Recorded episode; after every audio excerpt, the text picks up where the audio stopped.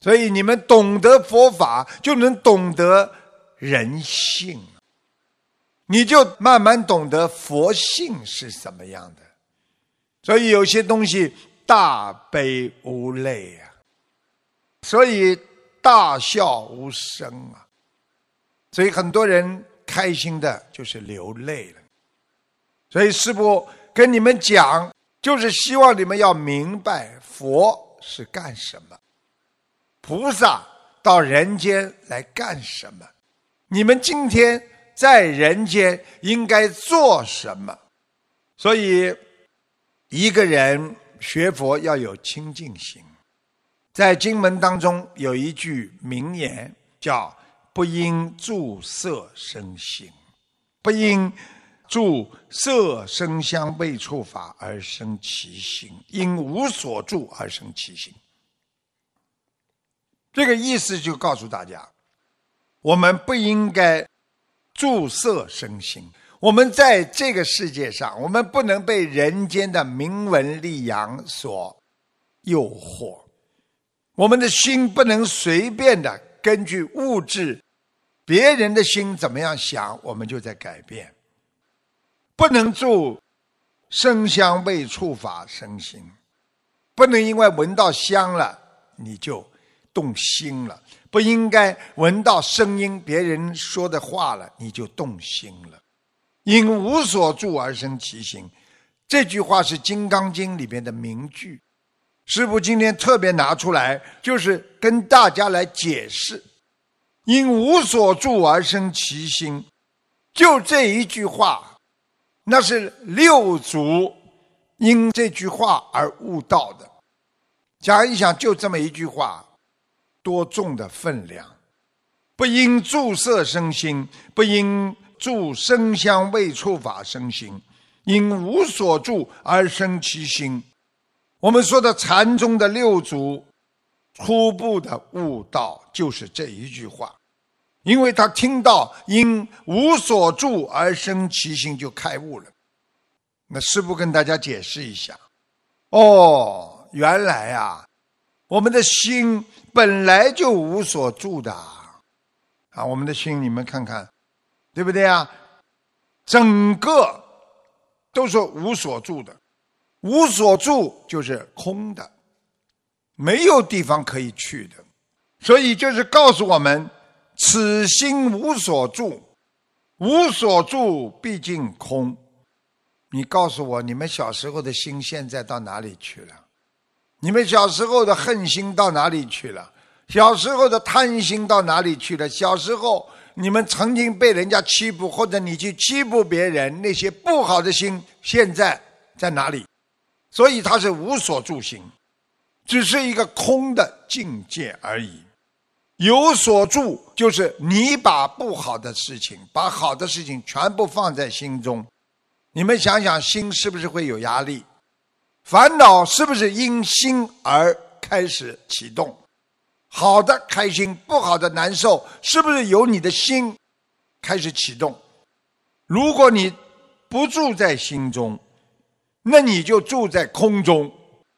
你说你这个心今天无所挂碍，就像很多我们的佛友告诉师父：“师父，我跟有些人讲话，我不要动脑筋的。”我觉得很开心，跟他讲话，就像跟小孩子讲话一样的，因为他不会生我气，我也不会生他气，因为我讲话，我讲什么他都能够接受，他不会乱想，他讲什么话我也不会乱想，所以我跟他讲话非常舒服，非常开心，那就是无所住心啊。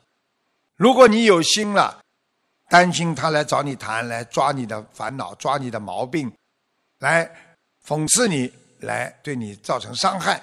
你拥有了这些心之后，你就是注色生心，你就住在这个人间的烦恼之中了。你哪来的自在啊？你哪来的自在心啊？所以，真正的清净心，不光是空，主要还是有境界。所以我们做人。一定要懂得不住色，不住声香味触法，真正的修行应该心无所动，本来就没有心啊！我要去助他干嘛？我要用心去成那些肮脏的人间的红尘当中的名啊利啊物质干嘛？所以应该无所住而生其心。你说你心有吗？有啊，在哪里啊？无所住。举个简单例子，你这个人活着，对不对啊？对呀。你住在哪里啊？没有住在哪里。我想住在哪里就住在哪里。你说想住在哪里就住在哪里的人，是不是他得到自在啊？你今天被一个地方管住了，你只能住在这里。你是不是已经注射住在社中了？那么举个简单例子，你今天在人间，因为你的贪。因为你的恨，你最后做错事情了，那你必须住在监狱里。你这个心只要住在监狱里了，你是不是被管住了？你是不是这个心就注射了？所以要无所住，坦然。我对谁都无心，我无心去伤害别人，我无心去接受别人对我的伤害，你是不是得大自在了？所以无心即有心，有心即无心。心在哪里？因为心没有来也没有去，无所住心。这就是我们经常说的：不要去留心呀！你一去留心，你一定会烦恼。所以菩萨叫我们说：“此心无形啊，犹如镜子。”就是告诉大家，我们的心啊，没有形状的。你说心有什么形状啊？你恨人家是什么形状啊？你看看，很多人硬要弄个形象出来，爱这个人就要弄一个像寿桃一样的，这实际上就是个心脏，就长这样出来，稍微有点弯曲的，但是这个不代表你就是拥有这个爱心。实际上，心只是个无形的，因为心脏是有形，但是心所想出来的所有的东西、概念啊、理解啊、爱啊、恨啊，它都是无形的。这些无形的东西，就犹如一面镜子，照到有形的物质，你心中就有有形的物质。你今天照到了爱，你的心中就有爱。你今天照到了恨，你的心中就拥有了恨。所以心如明镜台，有境界，它就可以来照。你一面镜子在心中，善恶都是照在你的心中，就像照过了就没有了。你们看看一面镜子，你刚刚照过镜子的时候，镜子里是不是留有你呀？这个你是不是一种假象的你啊？这面镜子是不是无所住啊？因为当你离开镜子之后，这镜子照到是什么？照到是空性呀。你没了，因为你照过了。你一离开镜子，镜子里就没你了。所以菩萨用明镜台来告诉我们：心是明镜台，照见善即善，照见恶即恶。心中要存佛，你照见即佛。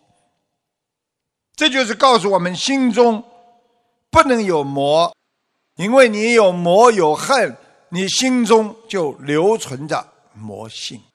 为什么很多人怎么样劝他，他也不能拥有佛性啊？因为他已经用魔性占有了他的内心的佛性。就像一个小孩子，你怎么劝他变好，他都不能变好，因为他心中。已经有很多恶了，所以他就很难变好了。所以师父告诉你们，佛像什么呢？要让佛性照见你的心中，你这个镜子天天照见佛，而且要把这个佛要留在镜子当中，因为佛是一盏明灯啊。所以你们大家看，有些镜子里边有灯的，你把这个灯一开，这个镜子是不是越来越亮啊？你用心了，这个灯就亮了；你这个心不用，你这个灯就没开亮。所以，当你心明眼亮的时候，你就无所住行了。它就是一束光啊，光在哪里啊？光不会停留在某一个地方的。你们看看太阳的光，它随着时间而推移呀。人间的光到了晚上，大家睡觉的时候都要把光关掉吧。他无所住的，所以一切不住。如果你能够一切不住在你的心，你就是实相境界。你们想想看了，这两个人在吵架，你在旁边听，这个人好了，那个人不好了；那个人好了，这个人不好了。对你来讲，你没有去帮助这个，也没帮助那个，那你就叫实相境界。如果你跟他感情好，你帮助了他了。那你就进入了虚幻虚相世界，因为你带有感情，因为你的心中已经照见了某一件事物的是和非。为什么叫实相境界？实实在在呀！所以我们做人要实在，不要偏袒，不要原谅自己的错误和缺点，不要原谅自己的毛病。要狠狠的和自己的身上的毛病做斗争，把它斗倒，要彻底的消除，你才能到达真实如来之相。当你到达真实如来之相，说真话，实实在在的说话的时候，你又要懂得实相无相。实际上，我们人间，你最后修成了，你说我。已经不进入是非当中了，我拥有了实相，这个实相还有吗？实际上就是无相呀。你说这个人间一切都是虚空的，虚的空的，你说有实相吗？肯定没有，一无所得呀。所以一个人人生一辈子判定的某一件事情对的，某一件事情错的。可能你在二十岁的时候做这件事情，当时的环境、当时的理解、当时的道理，你是对的；但是二十年后的今天，可能你是错的。所以这一切一无所得呀。所以我们为什么要去纠结在某一个点上所发生的某一件事情，抓住它不放，而去不停的？去执着，去固定自己的想法，去让自己意念得不到释放，得不到解脱，然后拼命的抓住，造成自己的我执烦恼无名，这样你就慢慢的进入了这个虚幻的世界当中。师父跟你们讲，实相无相。真正到了你认为这个事情是实相的时候，实际上就是无相。世界上一切生死都不可住的，你们想想看，谁能够永久的不死啊？你们想想看，我们再爱的人也会离开我们，我们再恨的人他也会离开我们，这一切都是不可住的。所以你的概念。你的执着更不可住在你的心里，要像光明的镜子一样，能够看破红尘，能够点亮心中的佛陀之光，让自己心中的般若实相永照自己的前程，这样你才能离苦得乐，你才能用光明灯照亮你的前程。如果一个人执着无助，又不行了啊！我不住，我不住在，我不把心放在这个上面，我执着，我就不 care 你，我就无所谓。你又进入了偏执、偏空，所以学佛非常难的。你逼着自己说我要做好人，你可能是一个假好人，因为是你逼着自己做的，你不是自觉做的。对不对呀？如果你是自觉自愿做好人，你一定很自然的随缘，你就是个好人。所以，任何人偏执，就是不理解佛法。所以，佛法让我们不要执着无助。我做每一件事情啊，你看，我都不是，我都没有这个心啊，去好像去表扬自己啊，我无所助心的啊，我就是为大家服务的，啊，我很努力呀。你执着了吗？还是执着？你真正的无助的人，根本想都不想帮别人做事情。我为什么要去想我在做好事啊？那么就是高境界了呀。